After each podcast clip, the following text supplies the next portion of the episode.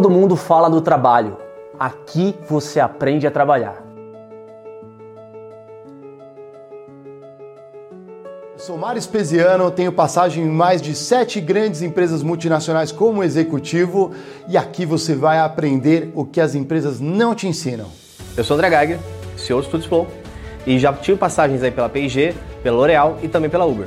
E tô aqui na Escola do Trabalho para ajudar você a evoluir seus talentos, a sua carreira e o seu trabalho. Eu sou Diego Baltazar, sou executivo de vendas e eu vou te ensinar a trabalhar aqui na Escola do Trabalho. Aqui você encontra conteúdo fresquinho com especialistas que estão aí em grandes empresas no universo do trabalho para impulsionar a sua carreira. Através do poder da oratória, eu consigo te levar onde nem mesmo um PhD em Harvard te levaria hoje. Se o mercado mudou, por que, que a gente acha que o jeito de entrar no mercado continua o mesmo a partir de todas as mudanças? A gente não pode priorizar a felicidade só quando tiver tempo no futuro. A gente precisa fazer agora. Penso, sinto, logo existo. A gente fala que os robôs estão substituindo os seres humanos, a gente precisa tomar cuidado, porque na verdade a gente, ser humano, está trabalhando igual um robô. Eu sou Vinícius Kitahara, especialista em felicidade corporativa e eu estou na Escola do Trabalho. Eu sou a Carol Garrafa, especialista em People Skills e hoje eu estou na Escola do Trabalho. Eu sou a Carolina Martins, a especialista em RH mais seguida do LinkedIn e eu também estou na Escola do Trabalho. Eu sou a Fran Morato, sou especialista em oratória e comunicação e eu estou na Escola do Trabalho. Eu sou o Fernando Barra e eu também estou na Escola do Trabalho. Tá no ar o Critiquei Podcast, o que as empresas não mostram, a gente mostra. Eu sou Mário Espesiano, vamos que vamos, numa noite espetacular de podcast, sempre bem acompanhado. Hoje do meu lado tá a Giovana aqui, ó, dá um soquinho cringe em mim aqui, ó. Eu nem vi. É, boa noite. Voltando à mesa aqui. Voltando à mesa, depois de alguns alguns episódios. Vocês vão ver a Giovana bastante por aqui, hein, galera? Já fica o aviso aí para vocês, a nossa presença feminina de hosts.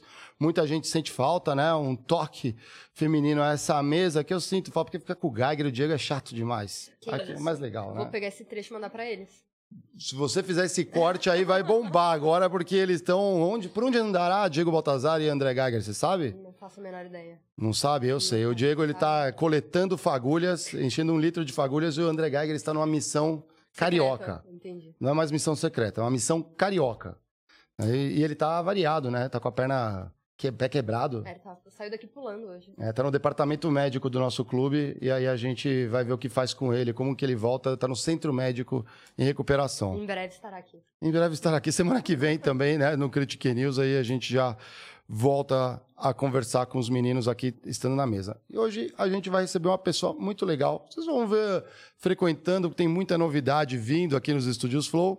E é, a gente recebe com o maior prazer a Carol Moreira, ela é formada em cinema, é uma das apaixonadas aqui por cultura pop, entretenimento. Quem nunca foi impactado por uma dica de série ou de filmes, né? Ela passou também pela Warner é, como apresentadora também. Ela faz a cobertura de prêmios como o Emmy e também Oscar. Ela sabe tudo e a gente vai aprender um pouquinho mais sobre esse universo com a Carol. Bem-vinda ao Critique. Oi, obrigada. Uma honra estar na mesa conosco. Obrigada, obrigada por terem me convidado. Que legal. Vamos começar é, um pouco por esse início né, de carreira que começa com os estudos ali. Muita gente que assiste o Critique ainda está procurando o que estudar, nem todos estão no mercado de trabalho, mas acho legal porque é uma história que pode inspirar muita gente, né? O pessoal às vezes pensa nas carreiras é, tradicionais, ao meu caso, sou um engenheiro, ou outros que vão ser executivos, fazem administração, ou jornalismo, né? tanto, né? A galera da comunicação sofre mais. Acha? vai me entender. A galera da comunicação sofre mais. Como que você foi encostando nessa área, nos primórdios, você foi se descobrindo no, com o cinema? Cara, quando eu tinha uns 11 anos, eu descobri Matrix. Eu aluguei, né? Eu não vi no cinema na época e naquela época, na minha época dessa, já era DVD. Então, alugava o DVD, aí levava, né, assistia. Mas eu, eu fui da época também que tinha que rebobinar a fita um pouco antes. Mas aí chegou os DVDs, eu lembro que meu pai comprou um aparelho de DVD, né, aquela coisa. Aí eu alugava muito filme. E eu fui descobrindo que eu gostava muito de ver filme, só que eu não sabia que isso podia ser uma profissão, né, porque, sei lá, eu tava assistindo... Sei lá, né? Você assiste Chaves, você não sabe quem que faz o Chaves, né? Quem que Exato. trabalha ali, que tem um câmera, que tem um roteiro, né? E aí um dia eu assisti os bastidores, tinha o, o, o DVD tinha o filme e os bastidores, um making off lá. E aí eu assisti o making off de Matrix e eu falei, "Oh, é assim que eles fazem o filme, caraca! E aí eu fiquei obcecada e comecei a querer ver todos os making offs. E eu falei pro meu pai que, tipo, era muito legal e tal. Ele falou: ah, você pode fazer isso se você quiser. Legal. Aí eu falei, como? Aí ele falou, tem faculdade de cinema, né, de audiovisual. E aí, com 11 anos, eu falei, então é isso que eu vou fazer. Eu não sabia que tinha roteiro, edição, eu não sabia como era. edição, Mas eu é. falei, eu quero fazer isso aí, seja lá como, eu quero fazer. E aí eu fui crescendo, fui vendo mais filme, fui descobrindo é, as partes. Aí meu pai me deu uma câmera, eu comecei a fazer meus próprios filmes, né? E daí, é, eu tenho família em Brasília. E lá em Brasília tinha o curso de cinema, que depois morreu por uns dois anos e voltou como audiovisual. Então, quando eu me inscrevi lá pro vestibular e tal, já era audiovisual, e aí eu passei e estudei, e, e enfim, aí daí foi, foi indo. assim. Foi ainda. Cê- Pode falar? Como que foi essa experiência sua na faculdade? Desde o começo, foi o que você achava mesmo? Não. Porque como você falou, né? Tem muitas camadas quando a gente pensa em cinema. A gente sabe que o buraco é muito mais embaixo. Então, como que foi pra você? Cara, na real foi bem difícil porque eu queria estudar e tinha muitos professores que não queriam dar aula ou que eram muito. É, que era tudo nas coxas, assim, sabe? Que o cara ia lá e falava, ah, vamos. Ele do nada, ele, ah, vamos assistir hoje um filme do fulano de tal. Aí botava um filme lá, a fita, e todo mundo ficava lá naquela cadeira dura assistindo a um filme, sabe? É, eu senti que muitos prof- prof- professores lá não estavam muito, sabe, afim de, de- sabe? Não eram acadêmicos. Tinha muito documentarista frustrado que foi dar aula, sabe? Coisa assim. Mas, por outro lado, tinham professores muito queridos, muito bons, mas eu, eu acho que eu aprendi muito mais na época da faculdade do que na faculdade, sabe? Tipo, eu estudando por fora, eu comecei a trabalhar e acho que na prática, assim, eu aprendi muito mais do que estudando lá teóricos, que eu gosto muito, eu gosto muito da história do cinema e de teoria, eu virei monitora de várias matérias. Mas é isso, eu sou muito CDF, sabe? Então eu queria estudar e aprender, nananã. E eu sentia que às vezes não tinha, não era tudo isso, sabe? Principalmente das matérias que eu gostava mais, sei lá, de roteiro, de edição. É, eu percebia que as aulas eram muito. Ah, vamos ver um filme e discutir. Eu, tipo, tá, mas, sabe, teorias e, e como, sei lá. Eu não aprendi jornada do herói na faculdade. Eu Tá aprendi em brincando. outro livro que eu fui estudar, sabe? Mas isso é total roteiro. Tem que ter. Eu aprendi isso em jornalismo. Então. Sério assim, mesmo?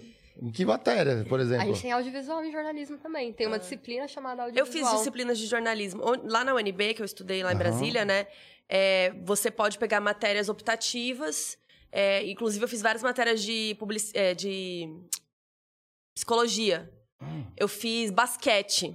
Sabe? Eu fiz, sabe, matéria mesmo, assim. Então tinha muita coisa aleatória que você podia pegar como crédito, um crédito menor.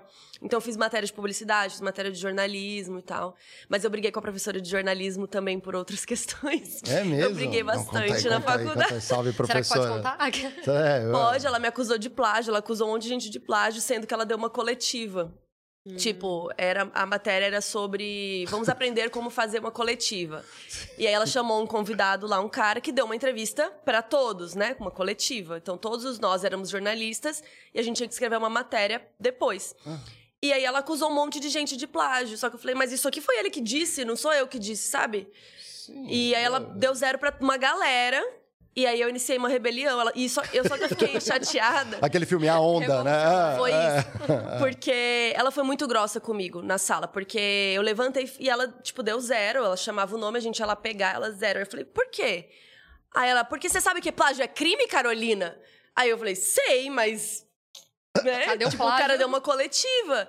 E ela deu zero pra um monte de gente. E eu não. Tipo, eu juro que eu não colei, eu não passei pra ninguém, não peguei de ninguém. Então, sabe? Então não fazia sentido o argumento dela. E, aí eu- e ela começou a gritar comigo. Aí eu comecei a falar, ah, então é assim que vai ser? Eu comecei É. a gritar de volta e saí gritando. E nossa, mas eu fui um pouco a mais, porque eu saí dei a volta e era uma parede de vidro. Sabe aqueles vidros que é meio. não dá pra ver dentro? Fumê, assim, é. É. E aí eu fui, dei a volta e fiquei batendo no vidro por fora. Falei, plágio é crime! Batia, plágio é crime! Fiquei doidona. E aí eu. Aquela. Nossa, me deu. Sabe quando você sai do corpo, assim? Assim, parece que você tá vendo de fora, assim? Foi um dos únicos chiliques que eu dei, assim. E aí eu iniciei um abaixo assinado pra ela cancelar esse, essa nota de todo mundo e zerar. Ou dar 10 pra todo mundo, ou dar outra prova, outra, né, outra coisa, exercício. Aí deu certo, todo mundo assinou e ela teve que fazer outra coisa. Rebelião, Mas aí eu parei de pegar matéria de jornalismo. Eu tentei fazer uma rebelião quando era trainee e aí o Não RH deu certo. Mais ou menos, porque aí eu- o trainee na época não estava do jeito que a gente imaginava, não tinha aquele desafio para tantos talentos. Aí o RH chegou na, na, na sala, a gente explicou, ó, a gente está querendo reavaliar algumas coisas, dar uns desafios a mais e tal, né? Muitos estavam na mesma linha, outros tinham dependia muito do chefe. E aí a resposta que a gente teve do RH foi a, a gerente na época, não lembro o nome dela, era gente boa. Ela veio com um pote cheio de chocolate talento e distribuiu pra gente. Vocês são tal- talentos. É, não resolveu meu problema, não. Resolveu minha fome, talvez, na hora, um docinho, me acalmou, mas não era sobre isso. Então é, é exatamente, É, eu você só quer aprender. É, eu queria muito. Você só quer aprender. Aí no final da faculdade também causei outra rebelião, mas essa ninguém aderiu. E na escola, aí quando rolou isso na faculdade, essa outra, que não é do jornalismo, é, eu fui contar pra minha mãe. Falei, mãe, essa professora, não sei o que, ela, ela sumia, ela não aparecia pra dar aula. E aí, tipo, tinha gente que morava em Taguatinga, sabe? Morava uma hora, que tinha que fazer um puta rolê pra chegar, e a mulher não ia, não avisava. E aí eu ficava muito. Porque eu trabalhava lá na faculdade ou perto. Então, pra mim, não era tão problema. Mas mesmo assim, né? Pô, você saiu de casa, foi lá pro bagulho, ou deixou de estar trabalhando pra estar ali e a pessoa não vai. E ela não avisava, enfim, ela era bem folgada. E, e aí eu fico, aí eu iniciei uma rebelião tal. Depois ela foi me questionar na sala de aula. É, Carolina, então. Só que no dia que ela faltou a última vez, eu fui na secretária e falei: liga aí pra, pra fulana. Liguei, aí liguei e falou: quem vai falar com a fulana? Todo mundo lá xingando, assim, essa mulher não veio, nananã. Quem vai falar com a fulana? Cri, cri. Aí eu, não, eu falo. aí eu liguei e falei: e aí, você não vem? Aí ela, ah, não, é que ninguém respondeu o meu e-mail perguntando se eu. que Eu perguntei se vocês tinham feito o exercício e ninguém respondeu. Aí eu falei, mas se ninguém fez o exercício, você não tem nada pra ensinar pra gente? Ah, é. Eu tava assim, nossa. E, nossa, quem tá assistindo deve estar achando que eu sou uma louca, né, gente? Mas eu tô contando minhas piores histórias mas começo. o critiquei é pra criticar, então É, não é pode isso. de- descer além. O pessoal tá acostumado. E Tem se a professora não concorda, pode botar aqui no chat que eu tô moderando, aqui tô olhando. Aqui, tem gente aqui no chat que também gosta, né, de fomentar a rebelião. tem, É. tem uns dois aqui que eu gosto de dar uma discordada aqui, não tem E problema. aí eu. Enfim, aí depois na próxima aula ela chegou lá toda chorosa, tipo, ah, vocês estavam chateando, não sei o quê. Ninguém falou nada. Teve uma pessoa que, que levantou e falou: não, a Carol tá certa. No dia tava todo mundo puto, sim. E no dia todo mundo estava falando sim. E não foi só a Carol, tipo, e ela foi a única que levantou pra falar alguma coisa e reclamar e falar que, né? Foi a Pô, mensageira do. e aí ela, nossa, e aí ela chorou na sala, saiu chorando. A gente descobriu que ela tava faltando porque o namorado dela mexicano tava no Brasil, sabe? Umas coisas assim. Esses mexicanos. Ah. E aí, quando eu contei pra minha mãe, né, eu falei, mãe, rolou uma rebelião, nananã. E ninguém aderiu na hora, que ódio e tal. A minha mãe, você lembra que você fez isso na quinta série? Aí eu, ai, não. Ela contou que um professor de matemática deu uma prova que todo mundo tirou, tipo assim, cinco pra baixo, sabe? Todo mundo foi muito mal na prova de, que valia 10. E, e aí eu falei, cara, se todo mundo tirou nota muito baixa, a prova ou tá muito difícil, ou ele tá fazendo uma prova que, ninguém, que ele não ensinou. Né? Tipo, coisas Sim. que ele não ensinou direito. Porque não é possível que a sala inteira não entendeu. E aí eu fui na diretoria, minha mãe foi comigo e a gente pediu pra ele refazer a prova porque tava muito difícil, se a sala inteira não conseguiu fazer. E aí deu certo. Aí ela falou que eu fiz isso na quinta série, eu não Olha lembrava. só. Sabe, Isso tem, a gente fala muito disso no Critiquei. Você é, assumiu um papel de, não, de liderança. Ah, um pouco. Porque não é só ser o porta-voz do problema. É você ouvir a galera, né, o time, e não necessariamente você é uma líder natural. É, é uma liderança natural, não é um líder assim que foi colocado e a galera tem que aceitar. Você se voluntariou, falou, ó, ninguém quer Resolver, É, né? todo mundo ficou em silêncio, você fala, tá bom, eu vou lá e, e resolvo, porque às vezes você não estava liderando só galera. a- pra você também. Sim, pra todos, né? Tem, uh, É, mas é, é ruim às vezes, né? Porque isso, esse, o preço que eu paguei nesse. que já era no final do curso, que a professora chorou e tal. É, depois ninguém queria me orientar no meu TCC. Tá brincando. Porque ela me queimou pra todos os professores. Ela falou, ah, ela foi lá e fez isso, nananã. E aí eu consegui. Aí eu descobri que tinha uma leva de professores novos, que eram mais acadêmicos mesmo, que gostavam disso, de dar aula. E aí eu consegui uma orientadora que foi perfeita, a Fabiola, um beijo, se um dia ela vê isso. E acabou que deu tudo certo, mas ela me queimou, ela chorou, sabe? Ficou um drama. E, e também foi isso, né? De, de você ver, né? Na hora tava todo mundo reclamando. Aí na hora que a professora questionou, ninguém teve coragem, né? Uma pessoa teve coragem de estar do meu lado e falar: não, realmente foi isso, realmente todo mundo estava puto. E realmente você não vem dar aula, né? É, exatamente. Mostra o perfil da É. pessoa. Mas uma é, vez. foi difícil. Como que é um TCC em audiovisual?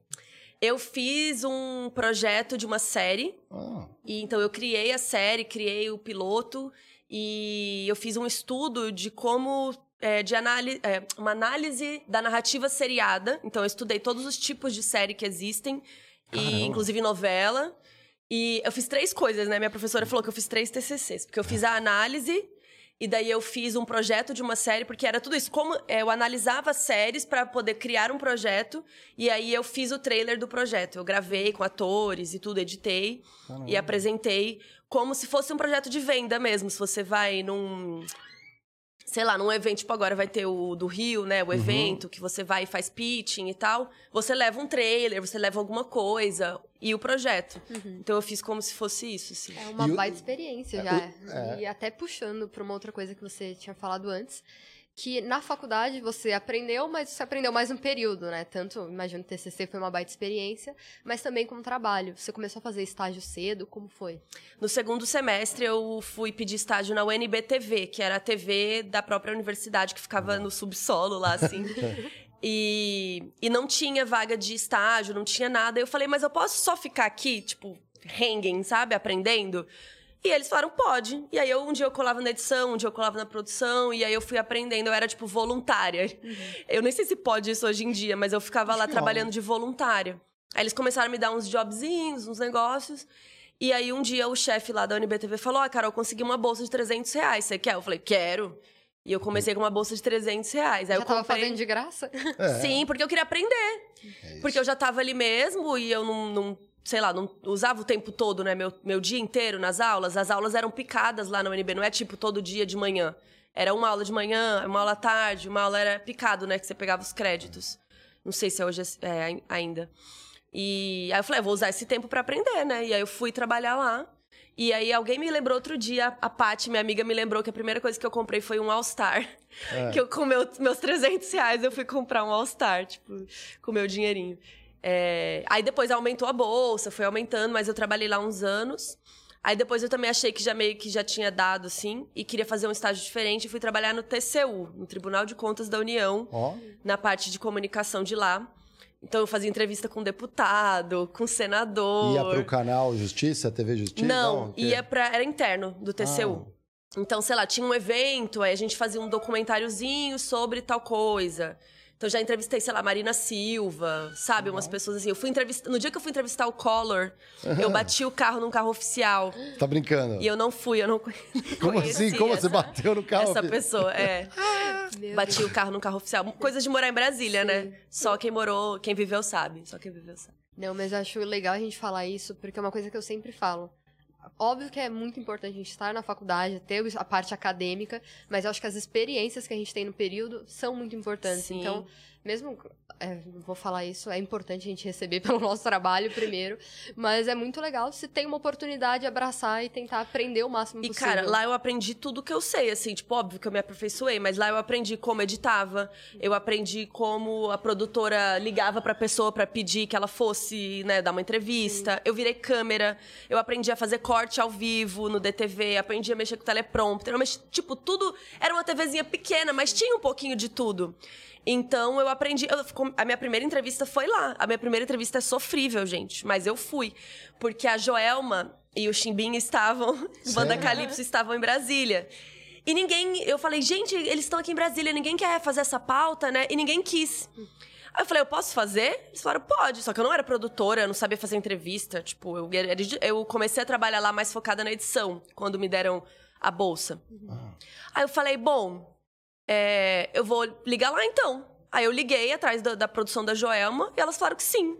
Aí a gente marcou, marquei com câmera, organizei e fui lá gravar com Joelma. E aí foi assim, a primeira. É muito engraçado, porque eu falo assim, oi, não sei o quê, eu tô muito tímida. é, ainda tem essa entrevista aí. E minha primeira entrevista da vida foi com a Joelma. e é legal porque se a gente pega empresas maiores, às vezes quando a gente começa num primeiro emprego de fato, a gente não tem essas oportunidades. Então, às vezes as pessoas não aproveitam tanto a- ali o próprio espaço da faculdade ou essas empresas menores, mas são nesses lugares que você tem Sim. mais espaço. E eu pra- aprendi fazendo, né? E nessa época da faculdade também virei assistente de direção, que é uma coisa que também não me ensinaram naquela época na faculdade. Mas uma amiga minha que trabalhava numa produção conhecia um diretor que estava precisando de uma ajuda. E aí eu falando com ele, fui entendendo as necessidades dele e tal. E aí eu fui atrás pra entender como que fazia as coisas e eu aprendi fazendo, assim. E aí ele me chamava todo fim de semana. A gente fazia alguma gravação de shopping, sabe? Propaganda de Papai Noel, de shopping. Que louco. Legal. Conheci vários Papai Noéis de Brasília, modelos, sabe? A gente fazia aqueles vídeos de modelo que fica passando na loja, Sim. fazia umas coisas assim, fazia curta, e aí comecei a virar continuista, assistente de direção no tempo livre, enquanto eu fazia essas coisas também.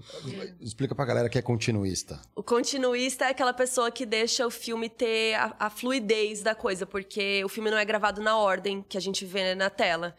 Então, muitas vezes a gente grava o final antes do começo. É, ou a gente grava uma cena que do meu lado grava hoje, o seu lado grava amanhã. Né? E aí, às vezes, as coisas O mudam copo de lugar. sumiu. é. é. O continuista clássico é isso, mas a continuidade vai muito além, né? Porque tem continuidade do, do roteiro, é, das ideias da coisa, né? Que às vezes, em filmes muito grandes, pode passar batido, né? Sei lá, alguém cita, eu vou dar um exemplo bem idiota, mas sei lá, você cita no começo do filme que sua mãe morreu. E daí, no meio do filme, alguém te liga e é sua mãe. Sabe? Isso é uma continuidade. Óbvio que é muito raro isso acontecer. Sim. Mas tem coisas bobas, assim, que às